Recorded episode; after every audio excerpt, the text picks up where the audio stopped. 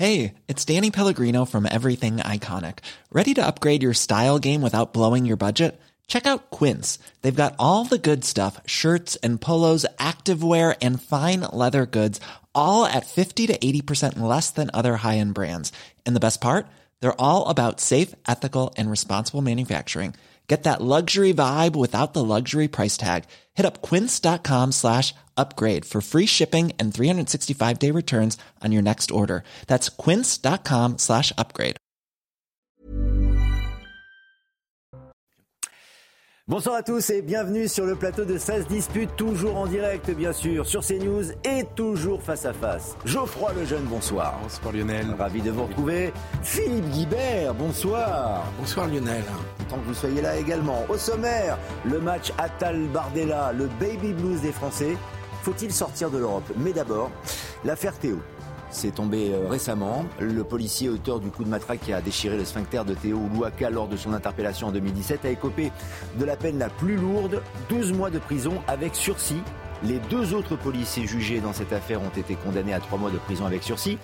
Votre réaction dans quelques instants dans cette dispute, mais d'abord, réaction bouillante aussi de l'avocat de Théo et de Linda Kebab pour les syndicats de police. Les violences qui ont été commises sur Théo sont des violences illégitimes, qui est une décision de condamnation, une décision de vérité et pour nous une décision de justice. Le message a été très clair. Oui, ces violences n'avaient aucune raison d'être. Non, Théo euh, n'avait aucune raison ce jour-là d'être interpellé. Et oui, les trois policiers ce soir sont condamnés. Entendez bien, au milieu des hurlements, sept ans de diffamation, sept ans de criminalisation, sept ans du mot viol, de cette diffamation prononcée qui aujourd'hui a été reconnue comme fausse. L'infirmité permanente a été retenue, la qualification du viol dès le début de cette affaire n'a jamais été retenue. Et malgré tout, certains veulent la tête de policier comme des trophées. Il n'y a jamais eu de viol. Et ça, l'instruction l'a dit dès le début. Et malgré tout, dans les médias, le police bashing a perduré. On veut du ferme, certains veulent du ferme pour des policiers qui n'ont pas commis de crime.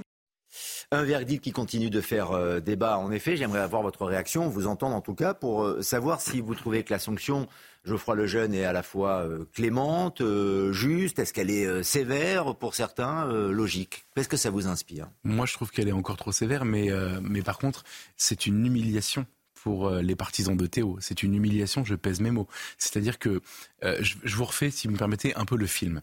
Euh, on a euh, donc cette interpellation. On a vu les images d'ailleurs, elles ont été publiées euh, un an après, je crois. et on a un président de la République, pardon Philippe, tu as travaillé sous son autorité, mais un président de la République qui se, qui François Hollande donc. François Hollande, pardon, qui court au chevet de Théo pour prendre parti dans cette affaire alors qu'il n'en connaissait aucun des tenants et des aboutissants. On a un ministre de l'économie à l'époque, Emmanuel Macron, qui fait un post sur Facebook pour expliquer qu'il est plutôt du côté de Théo. On a à l'époque l'avocat de Théo, qui aujourd'hui ministre de la Justice, maître Dupont-Moretti à l'époque, qui explique que son client a été violé. On a les médias c'était Dupont-Moretti, son, son, avocat, et le jeune homme qu'on a vu, euh, maître Antoine Vey, euh, était l'associé d'Éric Dupont-Moretti, et aujourd'hui, donc, il a repris le dossier, il, s'occupe de Théo. Euh, donc, il a expliqué qu'il avait été violé. Ce récit s'est installé à l'époque. dans les médias et on nous a expliqué la matraque de la honte, les policiers ont violé Théo avec une matraque, on nous a expliqué que plusieurs policiers en réunion avaient interpellé, tabassé, violé un jeune homme. Ce récit s'est imposé Ensuite, il y a eu le temps judiciaire. Et comme d'habitude, comme à chaque fois, ça s'est passé très différemment. C'est-à-dire que très rapidement, euh, le, la qualification de viol a été euh, écartée pour être prise ensuite à la surprise générale par, un, par le, juge d'instruction qui aujourd'hui a abandonné cette, cette poursuite, enfin cette, cette condamnation parce qu'ils n'ont pas été condamnés pour viol, ils ont été condamnés pour une violence excessive. Ensuite, euh, vous avez l'IGPN, l'IGPN, la police des polices, qui est, en, qui est réputée très très dure avec les policiers, qui était partagée sur le sujet, qui a témoigné pour les policiers à la barre. Enfin, tout était, tout était faux dans le récit médiatique initial. Tout était faux. Et aujourd'hui, ils sont condamnés à du sursis, C'est pour ça d'ailleurs que les manifestants derrière hurlent en demandant la prison ferme. Ils sont condamnés à du sursis. Moi, je dis c'est excessif parce que objectivement, je suis pas policier, je connais pas les rythmes d'interpellation, euh, mais j'ai l'impression quand quelqu'un d'un mètre 90 ou 95 se débat, euh, qu'il est violent, etc., que la justice a, bien enquêté dessus. J'entends, j'entends, mais que d'une cour que, que, en fait, je, je, je trouve ça gênant qu'un juge donne son avis sur la manière dont un policier qui est dans le feu de l'action, mais bon, peu importe. Non, à la, au contraire, c'est important. Philippe, je conteste rien de ce qui, de ce qui a été dit aujourd'hui. Juste, je, je note que on a commencé, on était aux assises. Les assises, ça juge des crimes.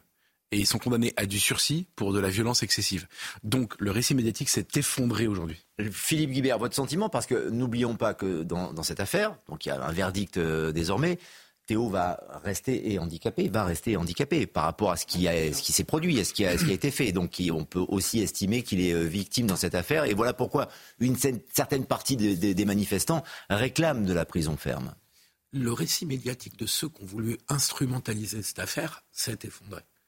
Pour le reste, il y a un jugement d'une cour d'assises après euh, une enquête beaucoup trop, enfin, j'allais dire beaucoup trop longue, elles sont forcément trop longues quand ça dure euh, sept ans, euh, mais à la fin, il y a une sanction. Et donc, c'est l'usage disproportionné de la force. C'est ça. qui est jugé. Et, contrairement à toi, moi je trouve ça bien que la justice. Je trouve ça même indispensable. Oui, j'ai aucun problème, bien sûr. Parce que dès lors que la police a le monopole de la violence légitime, quand cette violence devient disproportionnée, bah, elle est moins légitime, voire elle n'est pas légitime du tout. Et je trouve que c'est important pour la crédibilité de la police que quand c'est nécessaire, euh, quand c'était nécessaire uniquement, euh, des policiers puissent être sanctionnés. Je trouve que ça fait partie de la, la crédibilité de notre système euh, républicain, de police républicaine.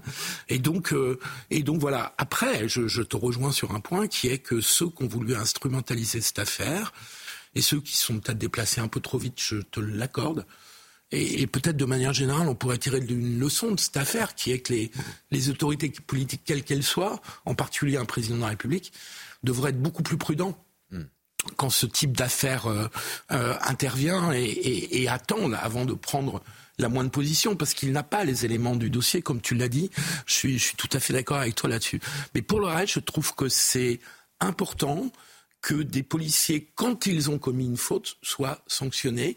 Je trouve que toute la crédibilité de nos systèmes républicains repose là-dessus. On continuera sur notre antenne à débattre de cette euh, affaire, euh, en effet, mais je voudrais aussi, dans cette discute, évoquer euh, le cas de la France. Pèse-t-elle vraiment sur la scène internationale? C'est la question que je vous pose après qu'Emmanuel Macron ait présenté ses vœux aux armées cet après-midi à Cherbourg.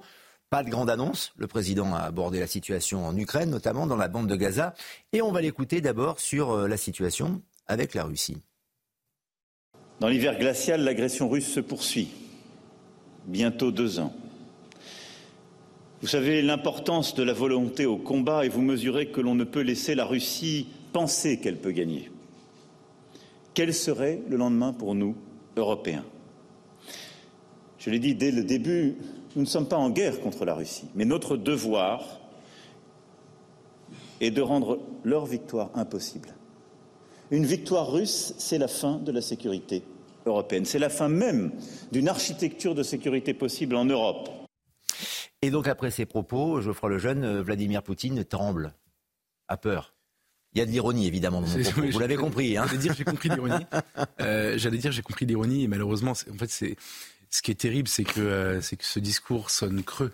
Euh, ce discours, pas forcément celui-là, mais, mais, mais cette volonté euh, que, que la Russie ne peut pas gagner ne, ne résonne plus avec la réalité. En fait, c'est ça le problème. C'est gagné. Si ils n'ont pas gagné, bien sûr, Philippe. Mais je vais vous rappeler. Alors, Poutine, il y a six mois, il y a un an, était dément. au bord de l'abandon de poste parce que affaibli par la maladie. Vous vous rappelez qu'on a dit ça. Il est fou, il est mal. Non mais faut se rappeler de ce qu'on a dit. on a débattu. Hein, tout le monde n'y a pas cru. Tout le, monde n'y a pas cru. Et, euh, et je, je, te loue de ne pas avoir euh, euh, hurlé avec les loups à l'époque, mais euh, le, le, récit médiatique, toujours le même, à un moment donné, a essayé d'installer l'idée qu'il était fou et qu'il allait bientôt quitter son poste parce que très malade, très affaibli, plus en mesure de gouverner, plus en mesure de prendre des décisions pour mener la guerre, etc. On a eu ça. Bon, manifestement, il se porte comme un charme.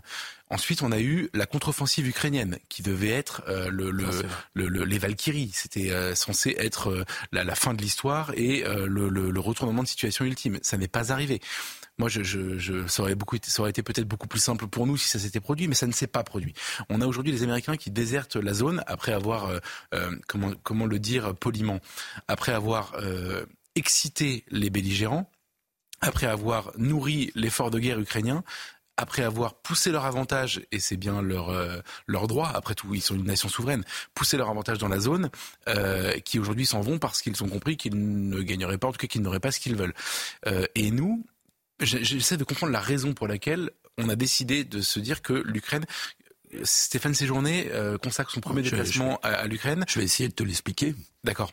Euh, euh, et, et, on a décidé que c'était là où étaient tous nos intérêts. Moi, je dis pas. J'essaie de fuir le débat moral. En fait, je pense que la guerre et la diplomatie, ça n'est jamais de la morale. c'est parfois de la morale, mais c'est, en tout cas, si c'est de la morale, c'est aussi des intérêts. J'essaie de comprendre quel est notre intérêt capital à faire de ce sujet le seul sujet, alors qu'aujourd'hui, on comprend que nos intérêts sont attaqués partout ailleurs. En fait, la question, elle s'adapte au conflit entre la Russie et l'Ukraine. Elle pourrait s'adapter aussi au conflit entre Israël et le Hamas euh, sur plein d'autres dossiers euh, de, de, diplomatie. Vous dites, pardon? Vous avez raison, mais on est moins impliqué euh, en Israël. Très vraisemblablement, mais Emmanuel Macron souffle le chaud et le froid. C'est-à-dire qu'il marche sur des œufs. Prendre parti pour l'Ukraine sans entrer dans le conflit contre la Russie, prendre parti pour Israël, mais attention, en disant euh, il y a euh, une crise humanitaire euh, à Gaza, on ne sait jamais véritablement quelle est la position française. Et c'est peut-être ça le problème. Je suis pas d'accord avec vous. Je, ne suis pas d'accord avec vous. Je la comprends et je trouve qu'elle est parfaitement compréhensible cette position française sur l'Ukraine et ensuite sur Israël et Gaza. sur l'Ukraine, l'intérêt de la France, c'est la sécurité européenne. C'est ni plus ni moins. Que ça soit pas le seul sujet, euh, ça je te l'accorde bien volonté, la preuve c'est qu'on on en a plein d'autres dans le monde.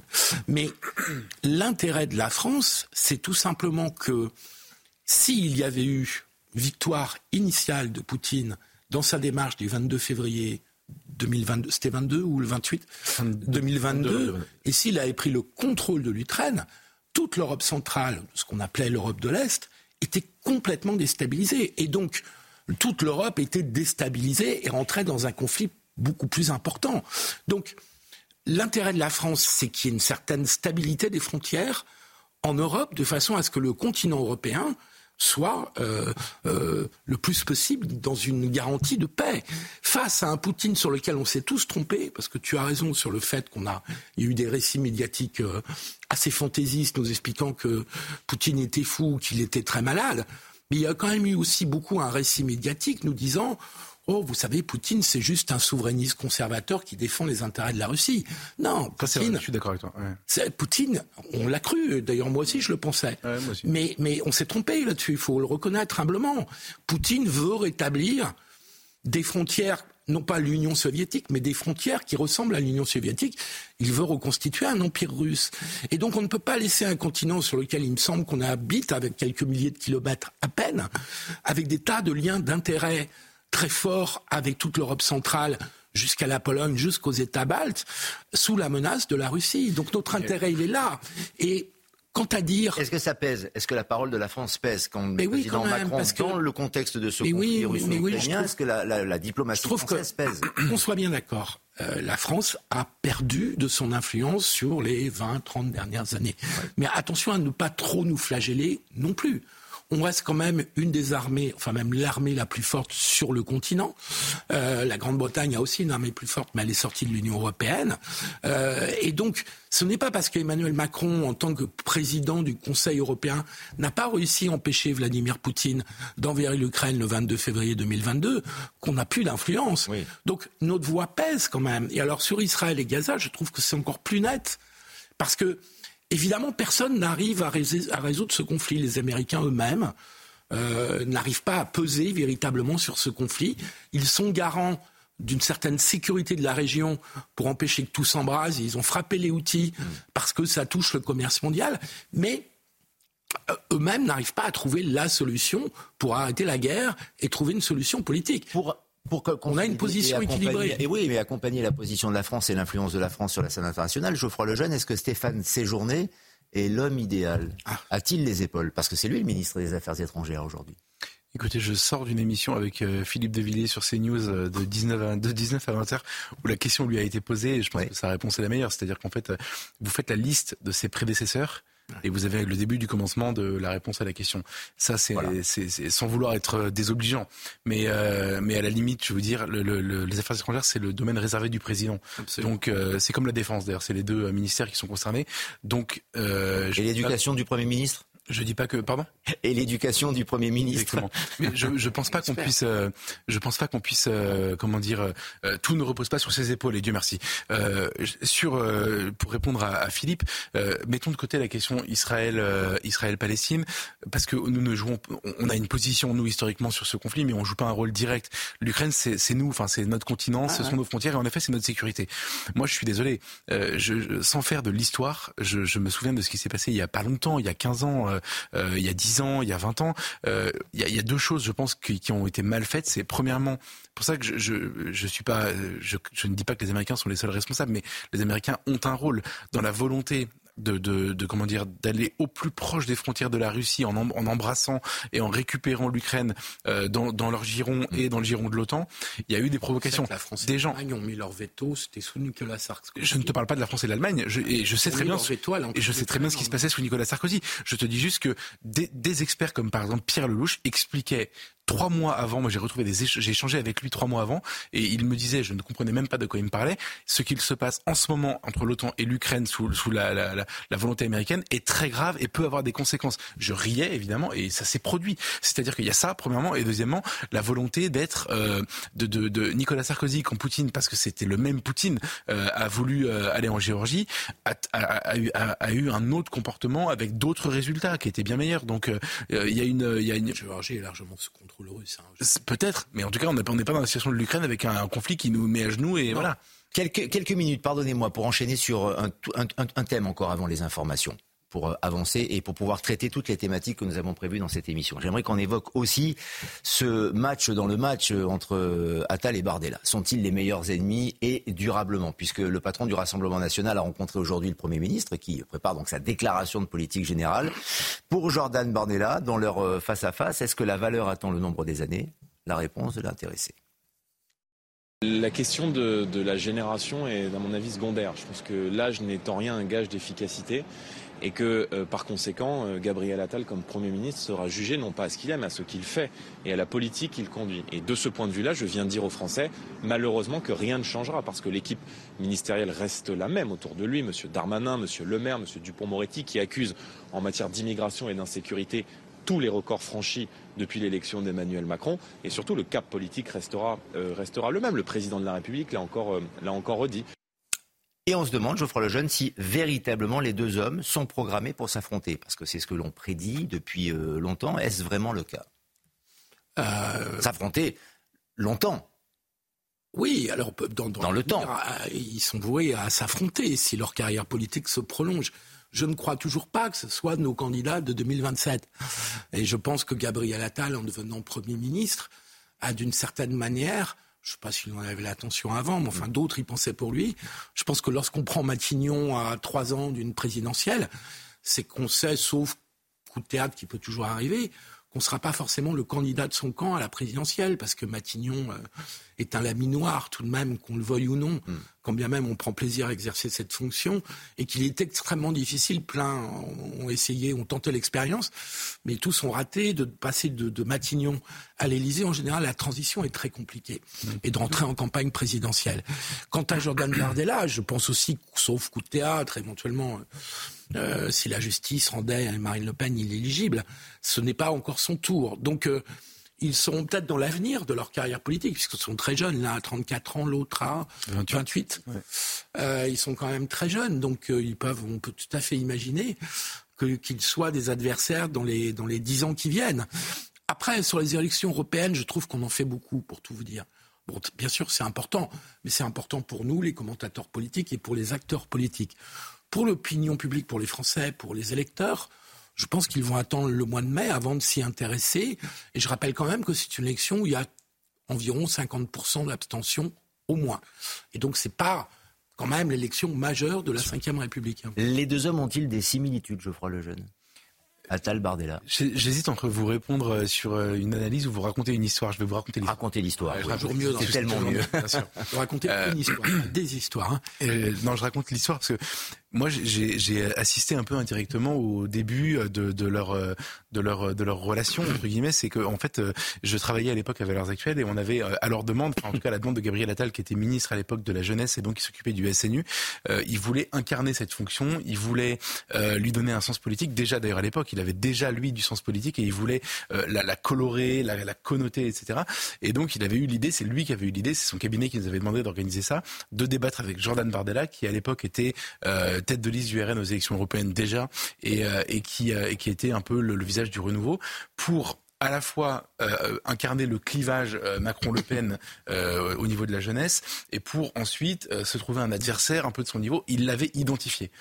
Bardella avait accepté ce truc. Ce, ce, cet entretien a été organisé donc dans nos colonnes. Je me souviens, j'étais passé pour les saluer dans un bureau chez nous. Enfin, je revois cette scène. Ça m'amuse beaucoup aujourd'hui d'y repenser. a été publié et ensuite ça a donné l'idée à beaucoup de, journalistes de l'organiser. Donc ils ont débattu ensuite beaucoup de fois en 2021. ils ont se connaissent en réalité. Euh, L'Express, le journal L'Express racontait il y a peu de temps euh, qu'ils avaient un jour été, euh, ils s'étaient retrouvés côte à côte dans l'avion par hasard. Ils avaient pris un vol et pendant une heure et demie ils avaient discuté, etc.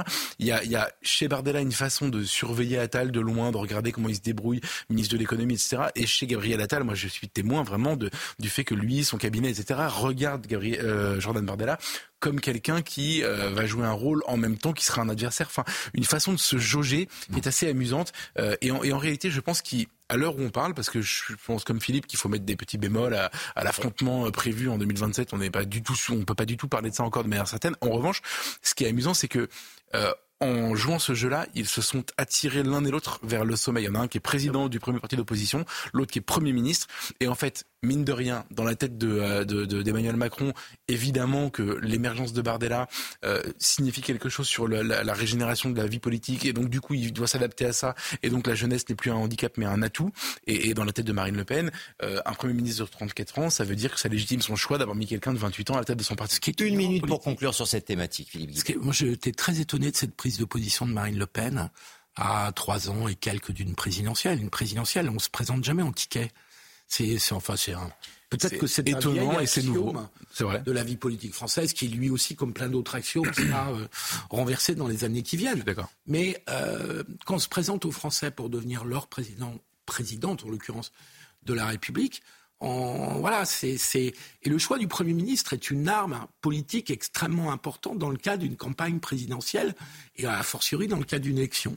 Et donc je trouve que, en plus, c'est pas forcément très malin parce que euh, Marine Le Pen peut aussi, en ouvrant son champ politique, en n'ayant pas un Premier ministre venu de son parti, euh, donner le sentiment aussi qu'elle veut s'ouvrir et s'allier à d'autres, ce qui peut être un atout. J'ai trouvé que c'était une petite faute politique, pas bien grave à trois ans et demi de l'échéance, mais que c'était une petite faute politique. Pour le reste, c'est intéressant, pardon de jouer un peu l'ancien, mais de voir des profils politiques qui sont comme des météorites, sans être passés par des fonctions locales, sans être passés très longtemps par l'Assemblée nationale, alors Jordan Bardella a une vraie fonction partisane puisqu'il est président du RN, mais euh, pour le reste, c'est des parcours qui ne ressemblent en rien à ceux qui émergeaient il y a 20-30 ans. Et, le nouveau monde. Et connaissent-ils vraiment les Français? La vie des, des Français aussi, c'est une question qu'on pourra euh, se poser Plus que d'autres, à l'avenir. C'est pas, pas impossible. On marque une pause, des informations dans quelques instants, rappel des titres et d'autres thématiques dans sa dispute avec Philippe Guibert et euh, Geoffroy Lejeune. On va évoquer le baby blues des Français dans quelques instants. Il y a de moins en moins de naissances en France.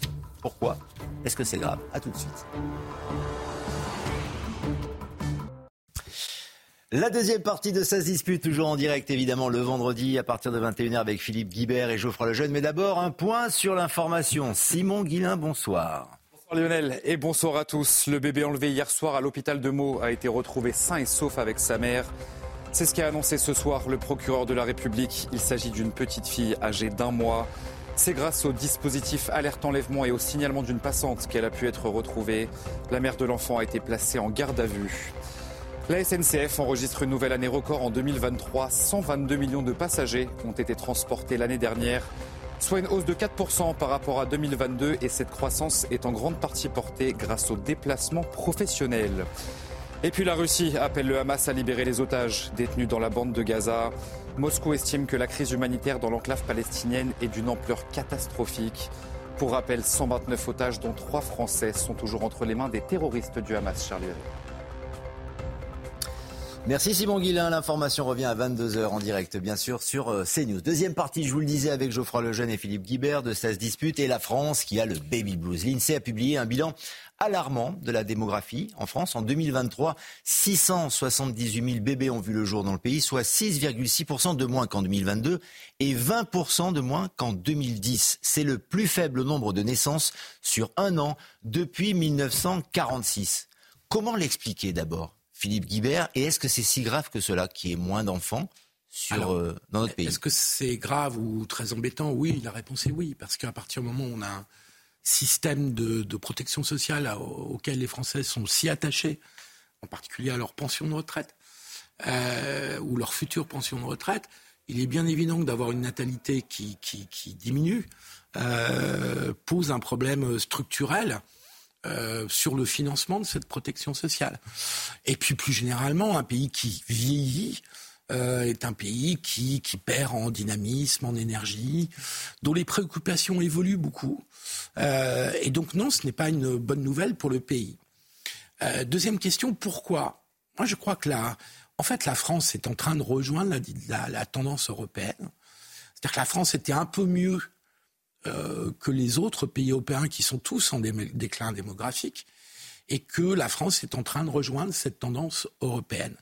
La raison fondamentale, c'est le rôle, le statut, la liberté des femmes. C'est ça la chose fondamentale.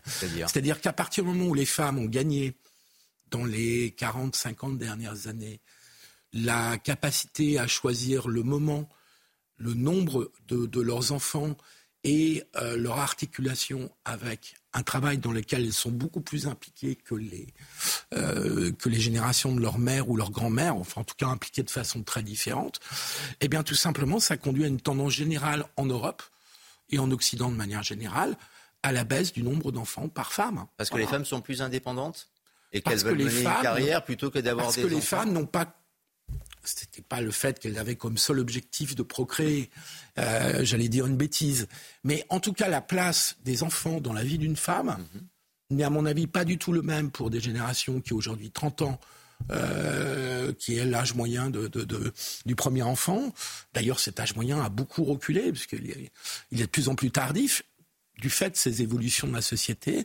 Et donc je crois que si on veut mener une politique familiale, parce qu'effectivement c'est un enjeu pour le pays, et c'est un enjeu d'avenir pour le pays, il faut bien prendre en compte le fait qu'on a changé de monde et qu'on n'est pas dans le monde des années 50 ou des années 60 et que si on veut faire un peu plus d'enfants, euh, il va falloir réfléchir et trouver des solutions euh, et des politiques qui, qui ne se contentent pas de reproduire ce qu'on avait auparavant parce que je pense que le monde a changé là-dessus parce que la place des femmes a changé. Alors la France reste malgré tout bien positionnée par rapport à certains voisins européens, puisqu'en Italie, en, Russie, c'est une catastrophe. L'Italie, c'est une catastrophe. notamment, ça, ça, dégringole véritablement. Mais en effet, il y a un motif d'inquiétude et ça n'a pas échappé au gouvernement et au président Macron qui a proposé notamment un congé assez long pour les parents, pères et mères notamment, qui auraient euh, éventuellement des, enfants. Est-ce que la politique est suffisamment, la politique de, natalité est suffisamment forte et solide, Geoffroy Lejeune, pour... Euh, que les couples euh, aujourd'hui, que les, mères euh, notamment, euh, aient envie de donner naissance à, un enfant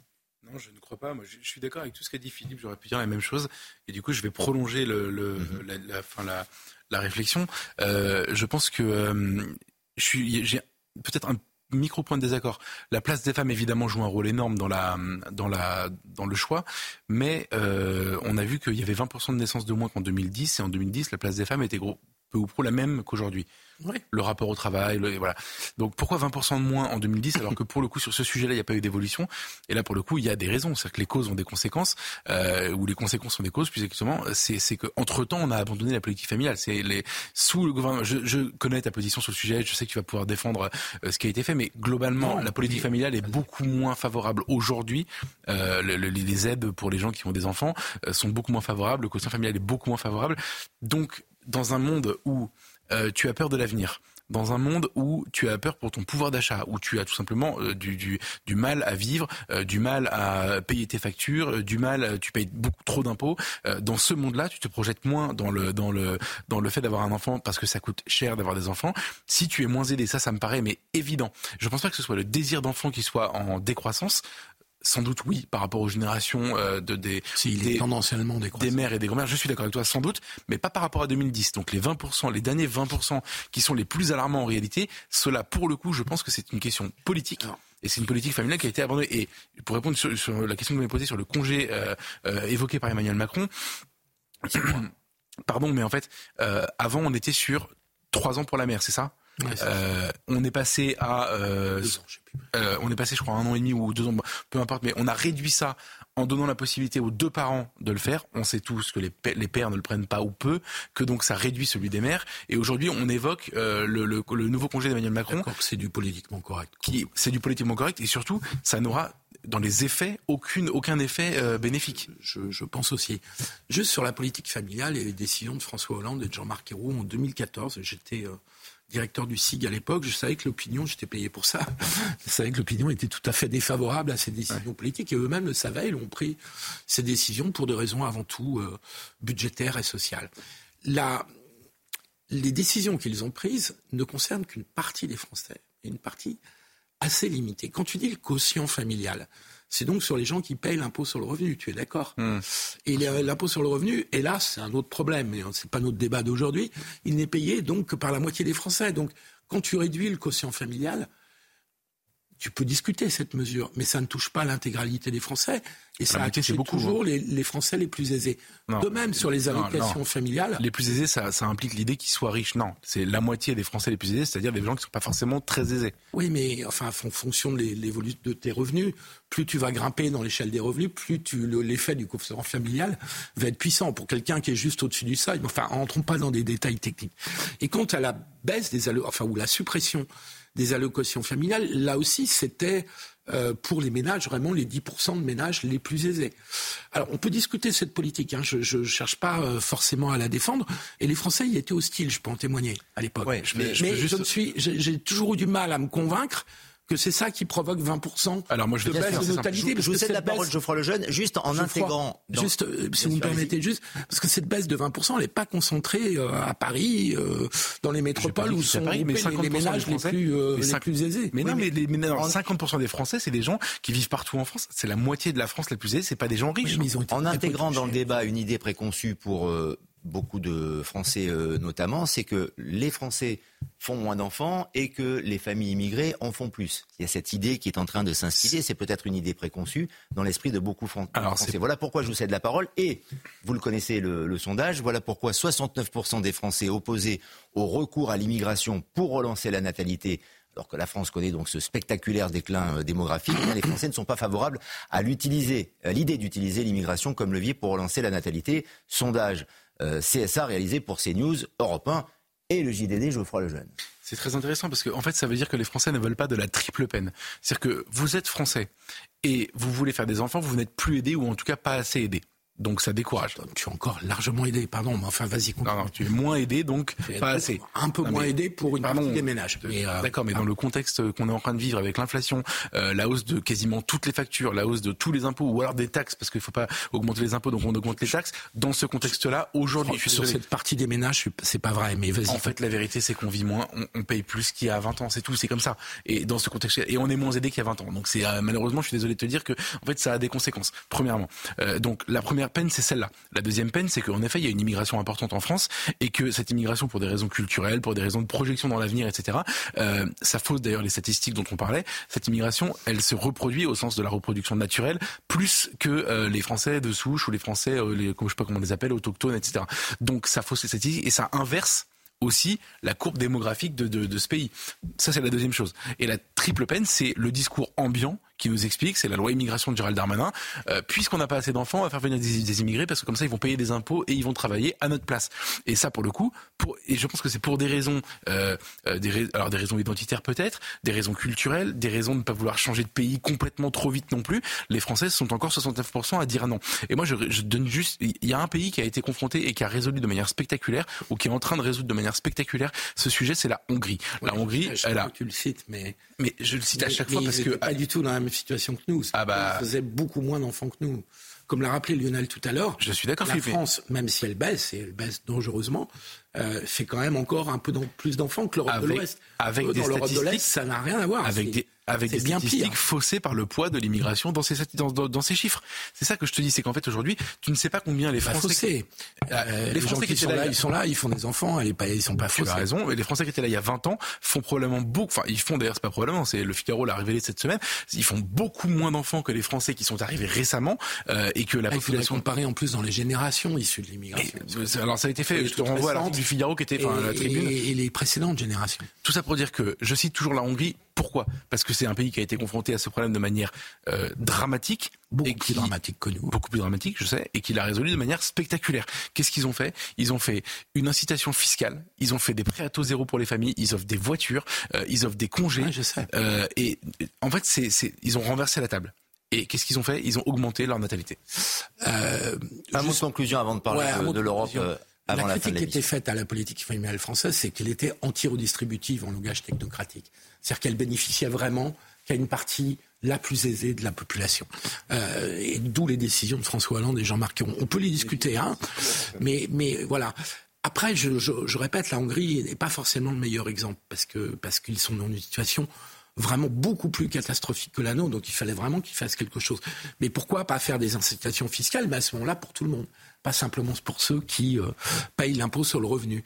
Euh, je pense qu'il faudra réfléchir aussi à une autre façon de parler de ce sujet-là aux femmes. Moi, j'étais très frappé dans ma vie euh, personnelle quotidienne de voir les jeunes femmes autour de moi réagir à ce débat de façon très mécontente en disant mais on n'est pas là que pour procréer et on décide de faire des enfants quand on veut faire des enfants.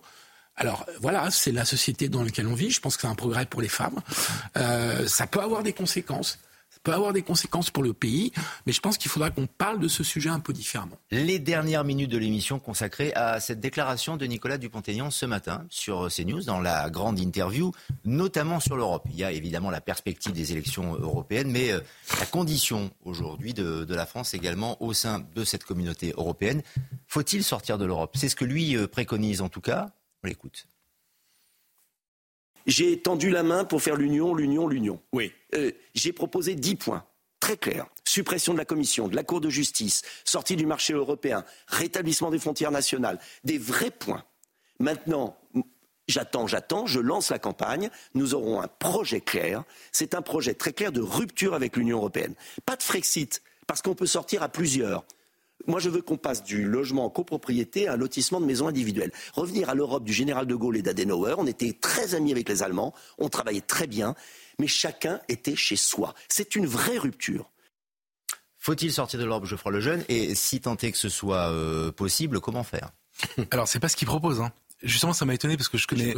Je, vais vous, je vais vous, parce que j'ai suivi sa conférence de presse euh, qui devait être euh, hier, je crois, et, euh, et ça m'a étonné parce que je connais bien Nicolas Dupont-Aignan depuis très longtemps et il a, il a eu des positions différentes. Alors en fonction des contextes, évidemment, il a été frexiteur à un moment donné, oui. et, et aujourd'hui, il arrive à une position. Il veut quand même supprimer la, la, commission. C'est pas la même chose. Commission européenne, les frontières françaises récupérées par oui. nation et mais c'est là où c'est très intéressant Lionel c'est que justement je, je pense que en voyant moi je veux pas juger son, son évolution mais en voyant que sa position de Brexiteur était minoritaire dans l'opinion qu'elle faisait peur qu'elle n'attirait pas etc c'est quelqu'un qui à un moment donné faisait 5% euh, ou mm. quasiment 5% euh, aux, aux, élections euh, présidentielles et aujourd'hui euh, qui fait beaucoup moins qui a beaucoup moins d'audience etc il s'est intelligemment adapté euh, à cette nouvelle réalité et il a proposé quelque chose en réalité qui serait euh, faisable pour une fois. Et donc c'est la suppression de la commission. La commission, qu'est-ce que c'est? C'est une euh, excroissance technocratique qui décide à la place des, des parce que à la limite si les parlementaires européens décidaient parce qu'ils sont élus etc. Pourquoi pas? Mais c'est même pas ça. Les Européens quand même. Je parle de la commission. Oui, euh, le Conseil européen accepte ou refuse les propositions de la Commission. Et il l'accepte en fait, en réalité. Mais bon, bref. Euh, donc c'est aujourd'hui, c'est devenu quelque chose de comment dire, euh, totalitaire, ce serait excessif, mais c'est vraiment, ce serait excessif et encore, euh, mais c'est vraiment, comment dire, antidémocratique. Voilà, la, la, pouvoir de la Commission est exacerbé. Et Dupont-Aignan propose, et je pense que sa proposition est majoritaire dans l'opinion, parce qu'il y a une vraie, euh, il y a un vrai, euh, une exaspération par rapport à la technocratie européenne qui est encore plus énervante que la, techno la technocratie française, parce que elle est, elle est, en plus, elle nous échappe. Euh, il propose ça premièrement, ensuite les frontières, etc. Vous connaissez par cœur. Récupérer le contrôle des frontières. Bien sûr, mais est-ce que ce n'est pas sortir de l'Europe? Ah pas du tout, pourquoi? Bah, si, la, si, la, France récupère ses frontières, qu'il n'y a plus euh, Schengen, qu'il n'y a plus euh, vous savez, la le... possibilité euh, de, de, travailler avec les autres pays européens voisins, attendez, mais si on a le, le contrôle propre de, on des travaille, frontières, on travaille, comme avant. On travaille, Lionel, on travaille très bien avec les pays quand ils ont des frontières. On exporte dans tous les pays du monde, ils ont des bien frontières. Euh, on travaille le, le, le 13 novembre comme 2015 le, comme l'Angleterre. Le 13 novembre 2015, on a fermé nos frontières pendant une période, euh, le Philippe, ce sera de quelques mois. Le Covid aussi, on l'a euh, fait. Et pendant le Covid, on l'a fait. Ça ne marche pas. On a, pardon? Ça ne marche pas. Pardon? Alors attends, alors je, non, je, je, je, fais une petite pause. 13 novembre 2015, attentat du Bataclan. François Hollande, oui, président. Souviens bien. François Hollande, président socialiste, décide oui, de fermer les frontières pour des raisons de sécurité. Est-ce que tu as l'impression qu'on a manqué de beurre, de lait, euh, de euh, viande, euh, d'importation, d'exportation? Ça n'a, pardon?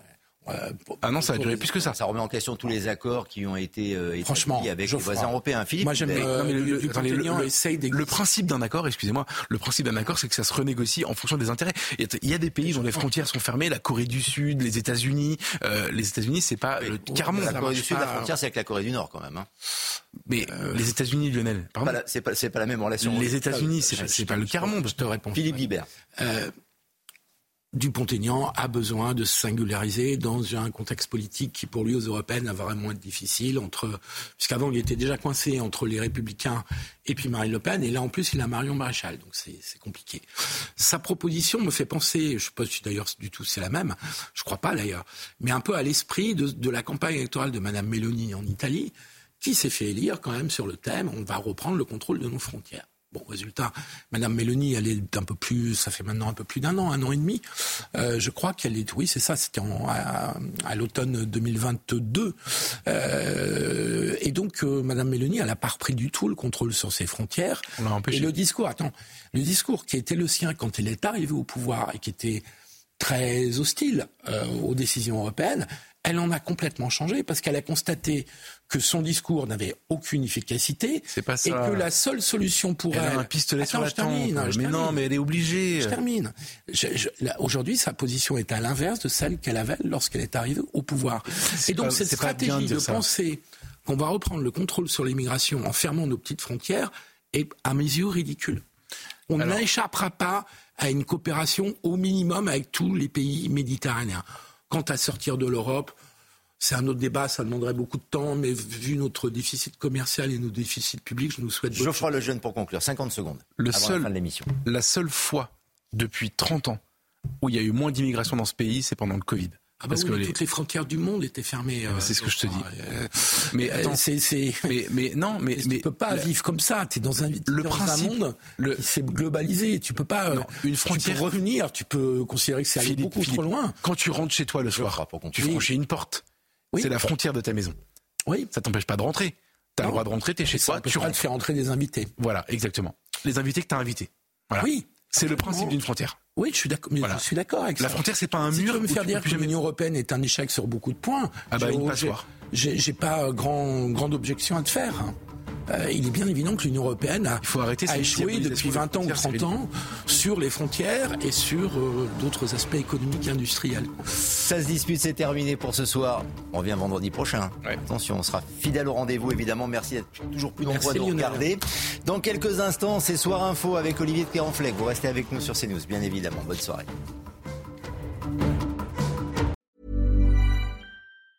Hey, it's Danny Pellegrino from Everything Iconic.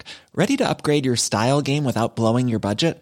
Check out Quince. They've got all the good stuff shirts and polos, activewear, and fine leather goods, all at 50 to 80% less than other high end brands.